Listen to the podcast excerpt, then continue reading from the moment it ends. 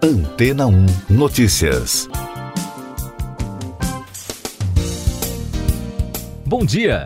Um estudo realizado em conjunto pelos institutos Karolinska em Estocolmo, na Suécia, Instituto de Antropologia Evolutiva Max Planck, na Alemanha, e o Instituto de Ciência e Tecnologia de Okinawa, no Japão, indicou que a herança genética herdada por parte dos seres humanos, vinda do cruzamento com neandertais, tornam parte da população propensa a sofrer mais com certas condições de saúde e uma delas pode ser a Covid-19. A investigação revelou que um número considerável de pacientes graves com a doença provocada pelo coronavírus apresenta, em comum, um segmento de DNA muito semelhante ao Homo neanderthalensis. De acordo com o pesquisador Hugo Zeberg, coautor do estudo e professor de neurociência do Instituto Karolinska, em entrevista à rede BBC, esse segmento genético persiste em cerca de 50% das pessoas no Sudeste Asiático e em 16% dos europeus. A pesquisa que foi publicada na revista Nature estima que os herdeiros de nossos primos na evolução podem correr três vezes mais chances de hospitalização e agravamento do quadro de saúde após a infecção pelo coronavírus. A reportagem afirma que as semelhanças genéticas encontradas pelo estudo, que envolveu 3.199 pacientes, principalmente na Europa, são quase totais. Os resultados confirmaram que este é o maior fator de risco genético em casos graves de Covid-19 em que as pessoas foram hospitalizadas mas a gravidade da infecção pela doença não é determinada exclusivamente pela genética. Outras condições conhecidas desde o início da pandemia também têm peso, principalmente a idade dos infectados. Estudos anteriores já haviam detectado que a influência dos neandertais na composição genética da humanidade pode ser a origem de várias doenças atuais, como diabetes ou a doença de Crohn, além de diferentes mecanismos de defesa contra vírus e infecções. E daqui a pouco você vai ouvir no podcast Antena ou Notícias. Biden abre 12 pontos à frente de Donald Trump na disputa pela presidência dos Estados Unidos, diz pesquisa. Após testar negativo para a Covid-19, Trump inicia turnê em estados importantes para o resultado das eleições presidenciais. Associações dizem que soltura de traficante não foi culpa do Ministério Público. O candidato democrata à presidência dos Estados Unidos, Joe Biden, ganhou vantagem em relação ao presidente Donald Trump. De acordo com pesquisa Washington Post e ABC News, o ex-vice-presidente abriu 12 pontos sobre Trump. O democrata tem 54% das intenções de voto contra 42% do republicano. Já o presidente Donald Trump iniciou uma série de comícios em quatro estados considerados importantes após testar negativo para a Covid-19, na tentativa de recuperar a liderança na disputa com o rival democrata Joe Biden, antes da eleição em 3 de novembro. A agenda do presidente inclui visitas nesta semana à Flórida, Pensilvânia, Iowa e Carolina do Norte. Procuradores da República e membros do Ministério Público negaram a tese de que o Ministério Público contribuiu para a libertação do traficante André Oliveira e afirmaram que a ordem de revisar a manutenção da prisão é imposta à primeira instância ou tribunal que impôs a medida. Em nota conjunta, eles criticaram o ministro Marco Aurélio Melo, do Supremo Tribunal Federal, autor da decisão que soltou o criminoso. Essas e outras notícias você ouve aqui na Antena 1. Oferecimento Água Rocha Branca. Eu sou João Carlos Santana e você está ouvindo o podcast Antena ou Notícias. A senadora democrata Kamala Harris, candidata a vice-presidente dos Estados Unidos na chapa de Joe Biden, criticou a nomeação da juíza Amy Coney Barrett à Suprema Corte durante sabatina. Em participação remota, Harry chamou de trabalho sujo a nomeação da juíza antes das eleições de novembro. Reportagem da BBC aponta interesses estrangeiros nas eleições americanas. A rede britânica informou que um documento de um alto funcionário do Serviço Secreto do Governo dos Estados Unidos alerta que potências estrangeiras usarão medidas para influenciar as eleições no país e aponta em particular para a Rússia, China e Irã.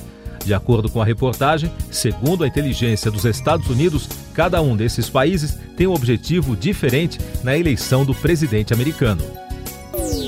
A polícia de Belarus ganhou permissão para usar armas de combate nas ruas, informou o Ministério do Interior. As forças de segurança do país têm entrado em confronto nas últimas semanas com manifestantes que defendem a saída do presidente Alexander Lukashenko após uma polêmica reeleição conquistada em 9 de agosto. Agora no podcast Antena Notícias, informações sobre a pandemia. O diretor da Organização Mundial da Saúde, Michael Ryan, alertou que os dados recentes que mostram estabilização e queda nos casos de Covid-19 no Brasil ocorrem a partir de números muito altos. O especialista afirmou que, no momento, nenhum país está fora de perigo da pandemia e lembrou que o Brasil é um país de proporções continentais e as autoridades precisam estar atentas. Brasil ultrapassa 5 milhões e 100 mil casos de Covid-19. Segundo o Conselho Nacional de Secretários de Saúde, o país registrou na segunda-feira 8.429 novos casos e 201 mortes pela doença. Com esses dados, o Brasil chegou à marca de 5.103.408 casos e 150.689 mortes pela Covid. Atualmente, o Brasil está atrás apenas dos Estados Unidos no ranking mundial de mortes pela doença. A região da cidade inglesa de Liverpool e arredores serão o primeiro local a entrar em alerta de nível muito alto contra o coronavírus. De acordo com o primeiro-ministro Boris Johnson, o novo sistema não se aplicará na Escócia, nem no País de Gales ou na Irlanda do Norte, cujos governos autônomos definem suas próprias políticas contra a pandemia. Na China, as autoridades da cidade de Qingdao estão testando toda a população de 9 milhões de pessoas para a Covid-19 em um período de cinco dias. A testagem em massa é realizada após a descoberta de uma dúzia de casos ligados a um hospital que trata de pacientes com coronavírus vindos do exterior. Vaticano anuncia abertura de abrigo para refugiados em Roma. A cidade-estado, sede da Igreja Católica Romana, vai abrir um centro para receber refugiados que entram na Itália após terem passado por corredores humanitários. O abrigo será instalado em um edifício que pertence a religiosos na capital italiana. O prédio será adaptado para acolher cerca de 60 pessoas. O secretário-geral das Nações Unidas, Antônio Guterres, pediu aos bancos de desenvolvimento que interrompam o apoio a projetos de combustíveis fósseis. O pedido, há poucas semanas antes de uma cúpula sobre mudança climática, que será realizada na França em novembro, é uma antiga reivindicação dos ativistas ambientais. Duas grandes regiões produtoras de café no país, em São Paulo e Minas Gerais, estão enfrentando prejuízos por causa da falta de chuvas e do calor. Segundo os produtores, as perdas devem fazer os preços da bebida dispararem no Brasil, mesmo se chover nos próximos dias, como indica a previsão do Instituto Nacional de Meteorologia. Tereza Cristina busca apoio do governo português ao acordo Mercosul-União Europeia. A ministra da Agricultura está em Portugal com a missão de tentar salvar o acordo comercial. Ela se reuniu na segunda-feira em Lisboa com o governo português que assume no próximo semestre a presidência rotativa do Bloco Europeu. Portugal já participa de decisões ao lado da atual presidente, a chanceler alemã Angela Merkel. O Brasil sofre intensa pressão mundial por seu desempenho no combate às queimadas na Amazônia e no Pantanal.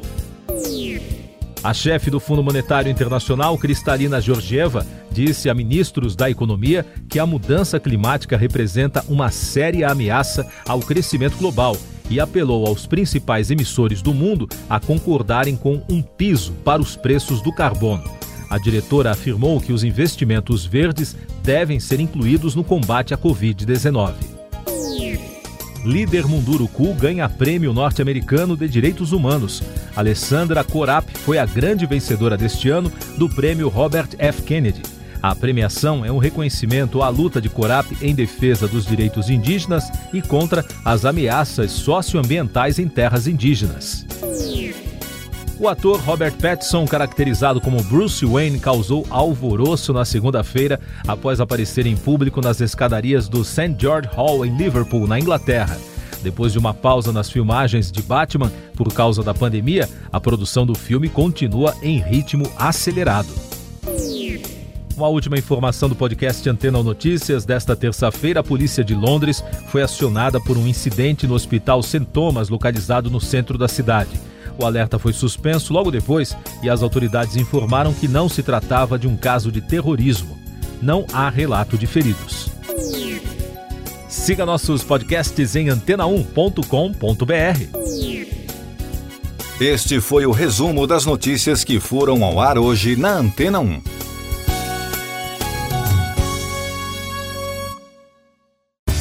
Depois de tanto conteúdo legal, que tal se hidratar com água rocha branca?